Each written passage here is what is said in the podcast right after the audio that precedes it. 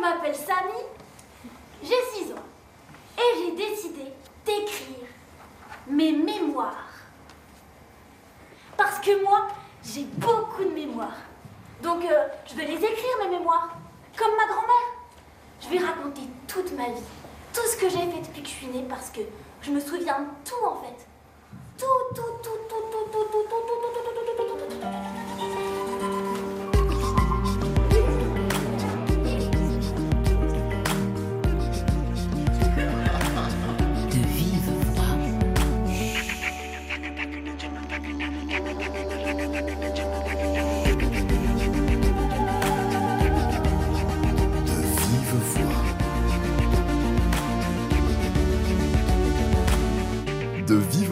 Pascal Paradou.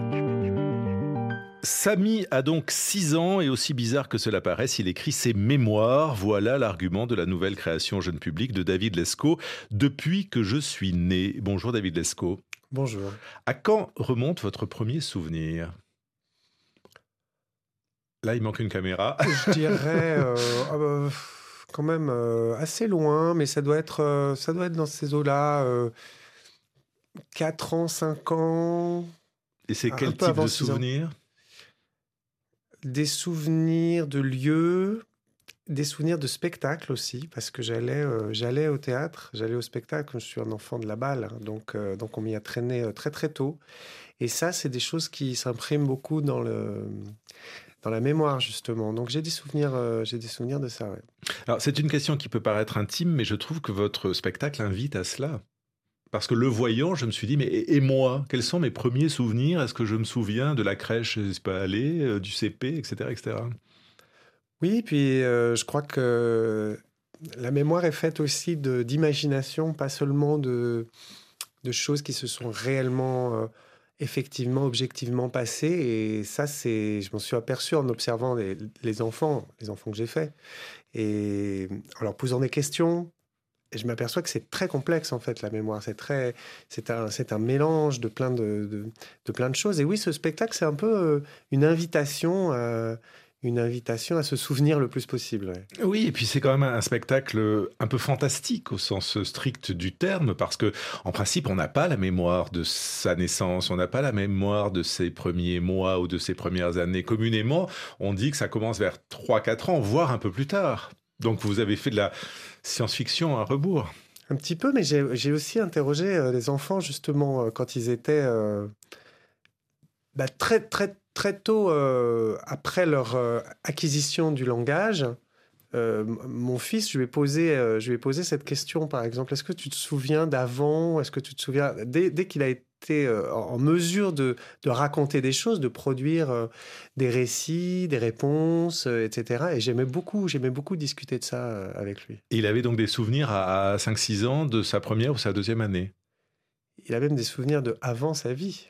C'est pas vrai. Bah si, puisqu'il me parle de mon père, donc de son grand-père qu'il n'a jamais connu, puisqu'il a disparu avant sa naissance, et il aime beaucoup me parler de sa relation avec lui. Donc, je ne peux pas simplement dire tu te trompes. Ça serait extrêmement décevant, et sans doute même que ce serait faux. Pour vous, est-ce que cela vous a permis d'écrire ce spectacle, de, retrouver des souvenirs? Est-ce que ça a eu un, effet un peu mémoriel, comme, euh, je sais pas, la psychanalyse peut l'avoir, où tout d'un coup, pof, on se souvient d'une image ou d'un mot? Ah, certainement, mais ça, euh, c'est le cas pour n'importe quelle euh, aventure euh, de création, d'écriture. Ça, nous, ça nous révèle des choses, il y a des choses qui apparaissent, il y a des choses qu'on ne savait pas. Il faut que ce soit comme ça. Si c'est tout est maîtrisé et qu'on sait exactement ce qu'on veut raconter, qu'on ne découvre rien, qu'on n'est pas surpris par ce qu'on fait surgir soi-même, alors c'est qu'on n'a pas été vraiment au fond des choses. C'est pour ça que vous écrivez? En tout cas, je ne sais pas si c'est pour ça et je ne sais pas réellement pourquoi j'écris, mais ça, se- ça se passe, ça a lieu quand j'écris, ce, phénomène. Que- Question un peu vaste, David Lescaut, mais voilà qui, qui, qui- que votre spectacle a, a suscité chez moi. Euh, Qu'est-ce qui est le plus important? Qu'est-ce qui vous a attiré? Est-ce que c'est la question de la mémoire ou la question de l'oubli? C'est complètement euh, lié euh, en réalité. Dans la mémoire, il y a beaucoup d'oubli. Euh, S'il n'y a pas d'oubli, il n'y a pas de place pour la mémoire. C'est quelque chose qui travaille, c'est quelque chose qui est très actif, qui est très plastique, dynamique. moi, j'ai fait des spectacles parfois sur la mémoire aussi ou sur l'histoire, mais qui n'étaient pas forcément destinés aux jeunes, euh, au jeune public. Euh, par exemple, j'ai parlé de, deux personnes qui étaient nées dans le ghetto de Varsovie dans les années dans les années 30, et on imagine ce qu'elles ont vécu. Ce spectacle s'appelait Ceux qui restent. Et alors là, c'était vraiment un spectacle où j'interrogeais leur mémoire, puisque je les ai rencontrés, je leur posais des questions. Je me suis aperçu que parfois, les réponses, elles n'étaient pas limpides. Ils ne se souvenaient pas de tout. Mais s'ils s'étaient souvenus de tout, ça aurait été un peu suspect. C'est normal qu'on oublie des choses. Et parfois, des choses leur revenaient au moment où, ils me parlaient et, ils me disaient Tiens, je, je, avais jamais pensé, mais là, tout à coup, je m'en souviens. David Lescaut, depuis que je suis né, je vais essayer de réfléchir à, mes premiers souvenirs. Euh, le temps d'écouter Christian Olivier, le chanteur des Tétraides, ici en solo, avec le ça et le ça.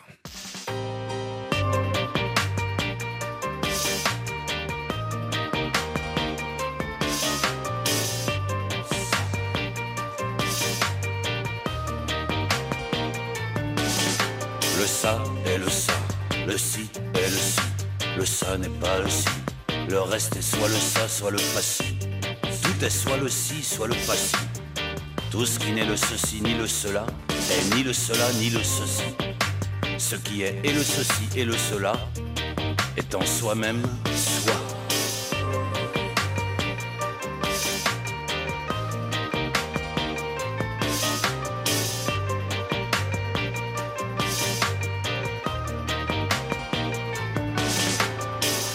Est soi en soi-même peut être le ceci, mais pas le cela. Soit le cela, mais pas le ceci.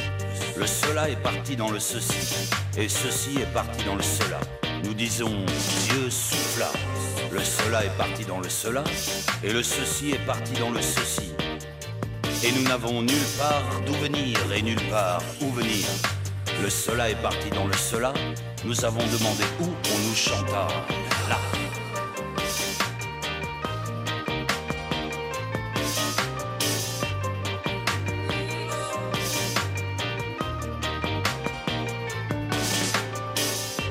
Cela est sorti de là. Qu'est-ce que c'est? C'est le ceci. Le cela et le ceci, le ceci et le cela. Le là et le cela et le ceci. Le là est parti dans le cela, le cela est parti dans le ceci, et le ceci est parti dans le là. Et nous regardions mais sans voir. Or se tenait là-bas le cela et le ceci. Le là et le cela. Le ça et le Ça, nouvel album de Christian Olivier sur RFI. 12 titres qui sont des mises en musique de 12 euh, poètes russes traduits par André Markovitch. David Esco, votre spectacle Depuis que je suis né raconte la vie d'un enfant de sa naissance à ses 6 ans, donc son entrée en cours préparatoire, donc à l'école. Euh, c'est déjà une vie et le personnage expérimente la nostalgie. Parce que il est en CP, il pourra pas retourner à la crèche. Oui, parce que c'est des sentiments qui nous sont très euh, proches. Enfin, moi, en tout cas, j'aime bien la nostalgie. Euh, c'est un peu de l'ordre de la, de tristesse, mais c'est une tristesse assez douce et assez agréable, en fait. Euh, euh, je sais pas, il y a même une radio qui s'appelle Radio Nostalgie. Enfin, ça veut dire que c'est plutôt quelque chose d'assez qu'on aime, qu'on chérit, en tout cas. Et je me suis demandé, bah, ce que ça, si ça existait euh, chez les enfants de, cette, de cet âge-là Et j'ai imaginé que oui. Et donc, euh, je, je me suis dit, mais de quoi est-ce qu'il pourrait être nostalgique? Est-ce que déjà, il pourrait comprendre qu'il y a des choses qui ne reviendront plus euh, Et puis, repenser avec plaisir? Et ça m'amusait de le faire voilà, sur cette échelle de temps qui est très courte, parce que bah, la vie de quelqu'un de 6 ans... c'est court, c'est court. Principe. mais, mais il dit plein de choses. Il dit, enfant, on est plus libre. Parce que plus il grandit, plus il y a de contraintes. Ah oui, quand il était bébé, euh, il n'était pas soumis aux lois. Alors il répète qu'il dit Je n'étais pas responsable de mes actes. C'est ce qu'on me disait, etc. Et, et oui, on découvre, on découvre énormément de choses. C'est ça qui est très fort et qui est très émouvant c'est qu'en fait, tout arrive en même temps. Euh, eh ben, le présent, le passé, euh, la loi, euh, le langage, l'écriture. Enfin, c'est des révolutions euh, tellement importante et qui arrive dans un temps si court. Moi, ça, me- ça me fascine en fait.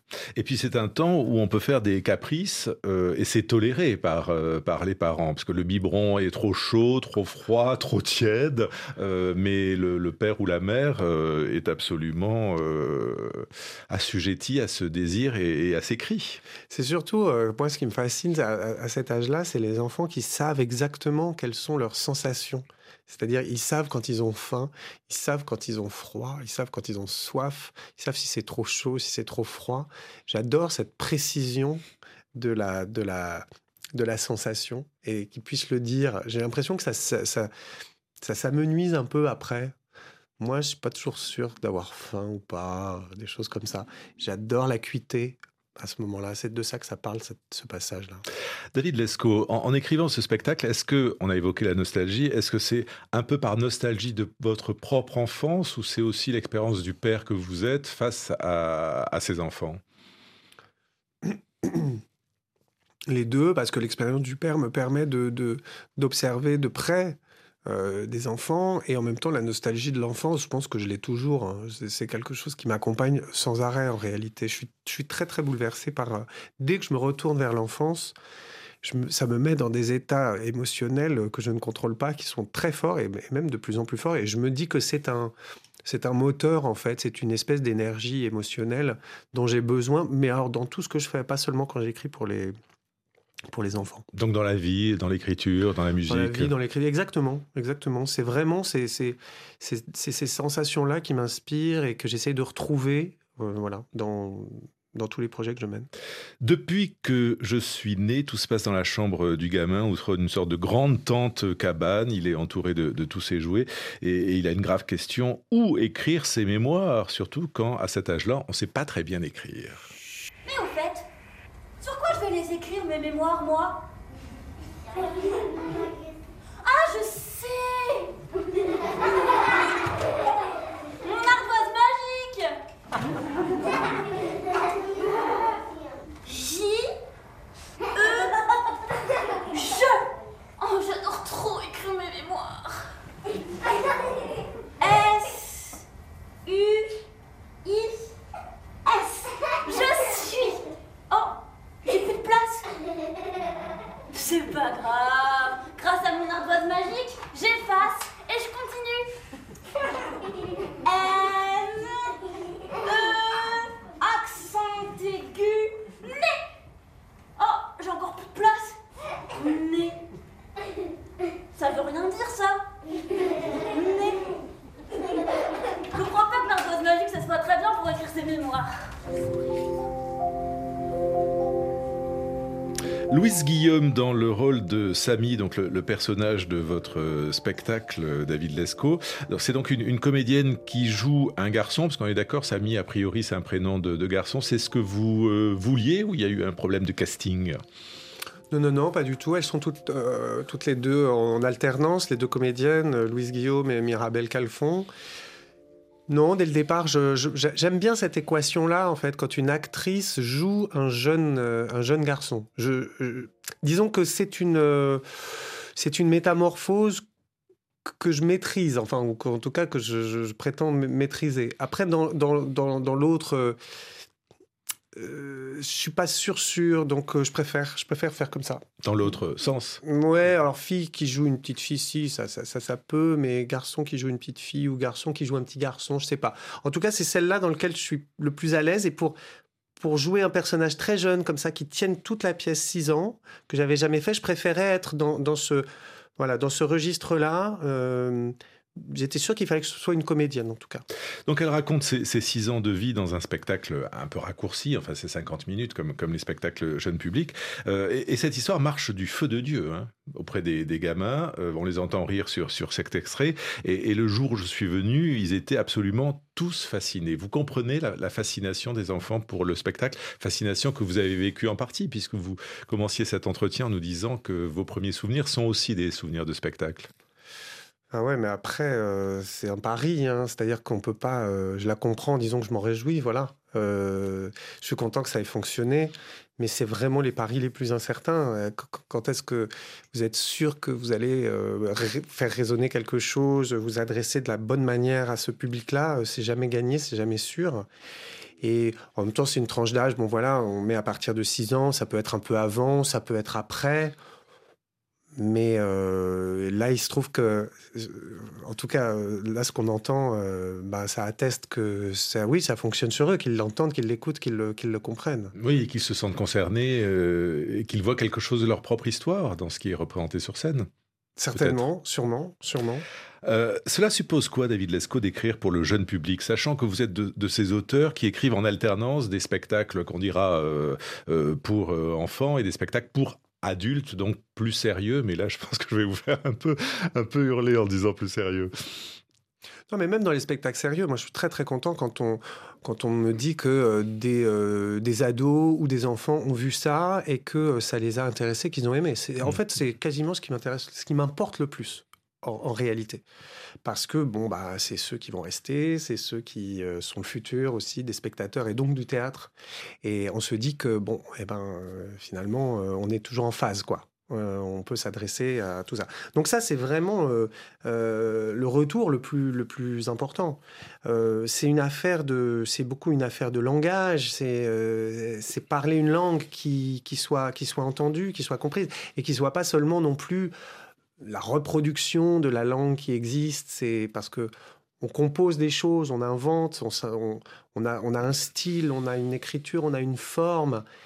Il faut à la fois que ce soit recevable et, à la fois que ce soit assez inédit, assez original pour que ce, soit notre part de, création. Alors quand ça fonctionne, que tout ça est réuni, bah oui, c'est très heureux. Mais ça veut dire écrire plus simple, ça veut dire écrire plus, plus acéré, ça veut dire... Simple, sûrement, simple, sûrement. Oui, oui. Euh, il faut que ce soit drôle, il faut que l'humour soit là. C'est sur le terrain de l'humour que ça se joue, en fait. Est-ce est qu'ils vont, est vont rire? Est-ce qu'ils vont rire d'un rire euh, qui n'est pas celui simplement de la connivence et de la reconnaissance de code, parce que mmh, j'aime pas beaucoup ça. Je vois des choses parfois euh, où simplement on reproduit euh, les codes les plus, euh, les plus clichés, ou les... j'essaie d'éviter ça. Je, je, voudrais pas qu'on tombe dans ces gadgets-là, mais aller droit au but, effectivement, être, être adopter une ligne, euh, une ligne claire des situations qu'on reconnaisse, qui qui soit identifiables et en même temps qui soient insolites. Euh, ça demande effectivement euh, un peu plus peut-être que pour les autres spectacles de, de, se projeter sur le, sur le public lui-même. C'est aussi c'est, le travail de l'écrivain, mais c'est le travail du metteur en scène aussi. La, question du, du, public, c'est beaucoup celle du metteur en scène. et vous êtes les deux. Et moi, je suis les deux, mais j'essaye de pas. C'était un grand auteur, euh, Heiner Müller, qui disait ça. Quand on lui disait Est-ce que, est -ce que vous, vous, avez pas peur que le public ne comprenne pas ce que vous écrivez? Et il dit c'est pas mon problème. On dit c'est le problème de qui? Dit c'est le problème du metteur en scène. le temps de l'enfance dans depuis que je suis né, qui est aussi le, temps de l'émancipation, euh, à l'image de votre personnage euh, Samy, qui connaît quelques moments de révolte. Chaque fois que j'aimais quelque chose de nouveau, mes parents essayer de me faire continuer à aimer la chose d'avant. En fait, mes parents, ils aiment pas quand quelque chose s'arrête. Tu veux plus de berceuse Tu veux plus de petites chansons? Non. C'est fini les chansons. Il n'y aura plus jamais de chansons. Plus jamais de chansons pour dormir. Oui. C'est fini les chansons. C'est fini les motos. C'est fini les épées. Et même les mobiles. C'est fini les mobiles.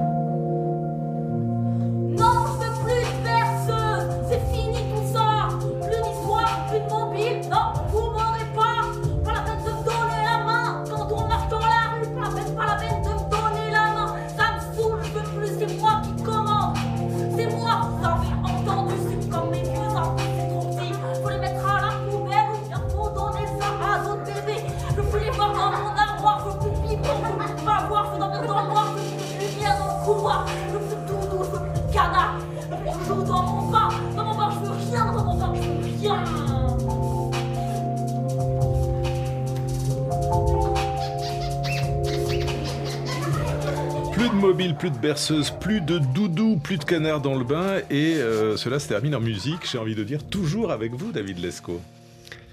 Bah oui, c'est vrai que c'est un peu un domaine euh, où je me sens, euh, je me sens bien. J'adore faire ça. J'adore inventer des, des chansons, des musiques, mélanger ça avec le texte. Je fais ça depuis toujours, depuis le début en fait de mon travail. Oui, il n'y a pas un spectacle de vous sans musique, qu'il soit pour adultes ou enfants, Non, il y en a presque. quelques-uns, mais très peu, très peu. Alors là, des fois, j'ai des, des envies comme ça de radicalité absolue. euh, rien, mais c'est vrai que c'est très très rare. C'est un peu votre marque de fabrique. Sans doute, sûrement. Ça, vient d'où ce goût de la musique? Ça vient de l'enfance aussi? Oui, bien sûr. Moi, j'ai toujours baigné dans beaucoup de musique. Il y avait beaucoup de musiciens autour de nous à la maison. euh, et euh, j'étais, fasciné par ça. C'est, une espèce de magie pour moi. C'est, quelque chose de complètement magique que j'en finis pas de, de- de- de- d'essayer d'acquérir.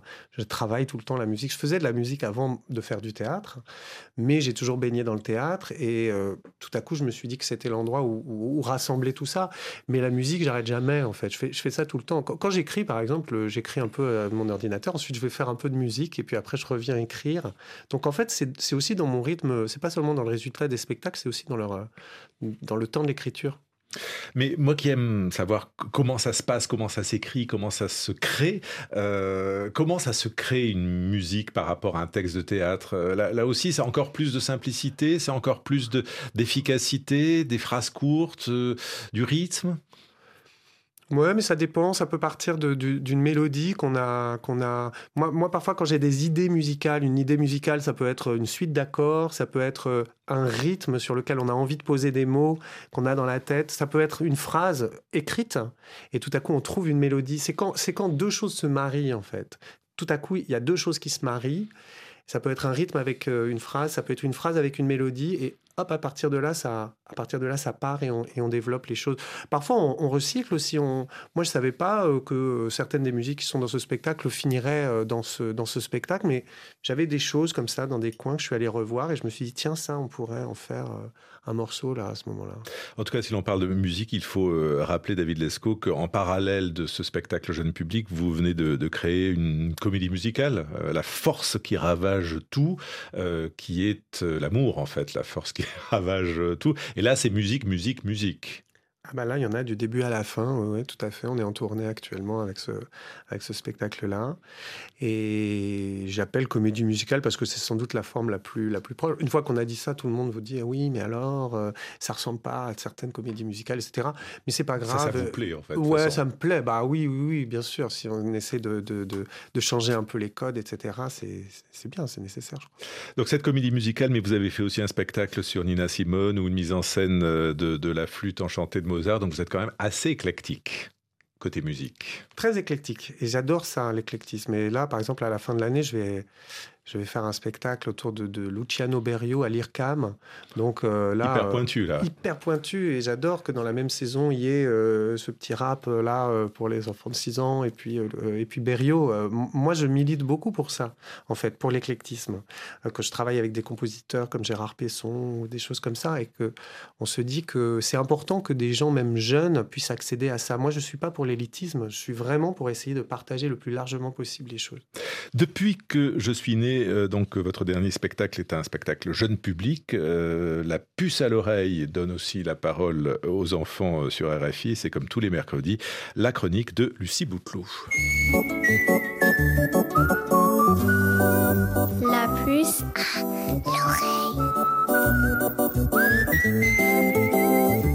Bonjour Lucie. Bonjour mon cher Pascal. Alors aujourd'hui, la puce ne vous laisse pas sur le carreau puisqu'elle revient précisément sur cette expression rester sur le carreau en compagnie de l'inoxydable Daniel Lacotte qui a récemment fait paraître Métaphore Je vous aime aux éditions First. Dans la partie avec nous aussi, les élèves de Delphine Pereira Souza de l'école élémentaire Saint-Ouen à Paris qui tenteront de nous dire de quel carreau il s'agit dans l'expression du jour. Restez sur le carreau. C'est parti, faites vos jeux.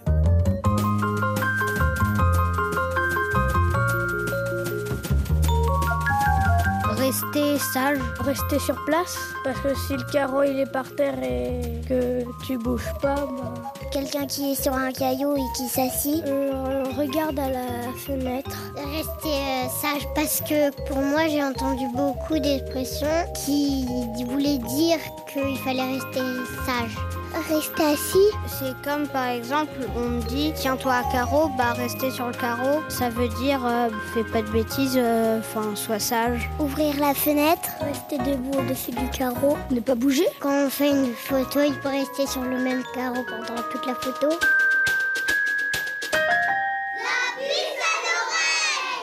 Alors, Daniel Lacotte, est-ce que vous êtes resté sur le carreau de votre fenêtre? Ouais, ah oui, on pourrait aussi.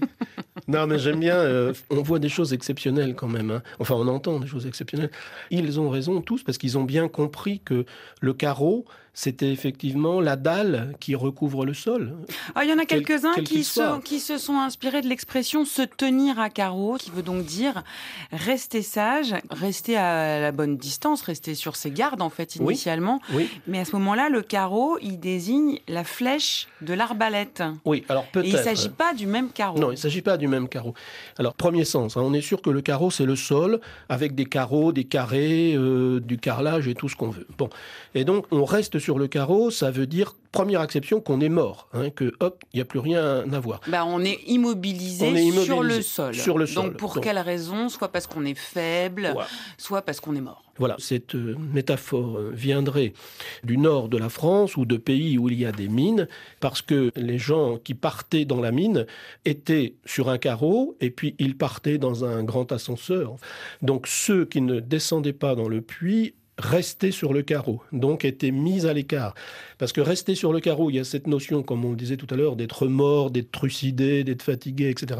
Mais il y a aussi la notion de être D'être- mis à l'écart. hein, de- Être mis de- à l'écart, être mis de côté, Être par côté. exemple, ils sont tous partis euh, voir euh, la tante Berthe Voilà. et moi, ils m'ont laissé sur le carreau. Voilà, c'est ça. Sinon, euh, selon Alain Ray, l'expression viendrait probablement du dicton Il se garde à carreau, n'est jamais capot, pour parler du jeu de cartes. Le jeu de cartes.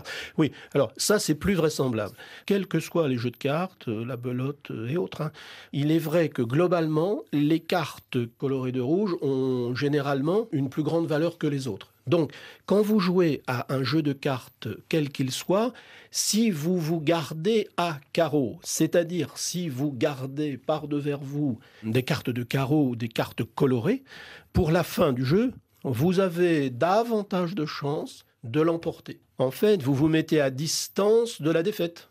Et donc ça, ça tient la route, ça. Bon, en revenons à nos moutons, en tout cas pour cette expression, le carreau dont il est probablement question, il s'agit bien du carreau, du carrelage, du sol. Oui, absolument.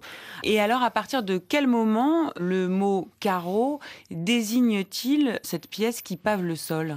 Alors le carreau, probablement du 12e ou du 13e, et donc on peut imaginer que hum, l'expression rester sur le carreau est effectivement très ancienne parce qu'elle vient des fameuses joutes, vous savez, euh, médiévales, entre chevaliers qui se castagnaient comme ça, euh, chacun sur son cheval, en se croisant comme ça, autour d'une lisse, voilà, avec leur lance avec leur lance. Aux Pays-Bas, en tout cas, on est Ah. assis dans les nids où on est allongé au sol. Oh, bah alors. En Angleterre, on est sur le sol et en Roumanie, en Italie, on est à terre. Donc on retrouve à peu près la même, euh, la même ouais. signification. dans les pays slaves En Ah oui, Roumanie, on est à terre. Oh, bah alors. Tout simplement. Merci Daniel Lacotte avec votre énergie débordante. Vous nous avez décollé du plancher et nous ne sommes plus carpettes. Je rappelle aux auditeurs Oh. qu'ils peuvent se procurer votre dernier ouvrage Métaphore, je vous aime aux éditions First et qu'ils peuvent aussi réécouter cette puce sur le site de RFI mais aussi sur le site lefrançaisfacile.rfi.fr tout attaché et sans cédille. À très bientôt autour d'une nouvelle expression. Merci Lucie, David Lescaut. C'est vrai que les expressions populaires euh, portent parfois la trace d'une époque ou d'un temps euh, révolu. Et ça a à faire avec la mémoire euh, et l'oubli comme dans votre spectacle. Merci beaucoup David Lescaut. Merci Depuis que je suis né, se joue au théâtre de la ville Espace Cardin à Paris jusqu'au 26 février. Le texte est publié chez Actes Sud Papier. Pascal Paradou, Audrey Taeb, Guillaume Ploquin. À demain.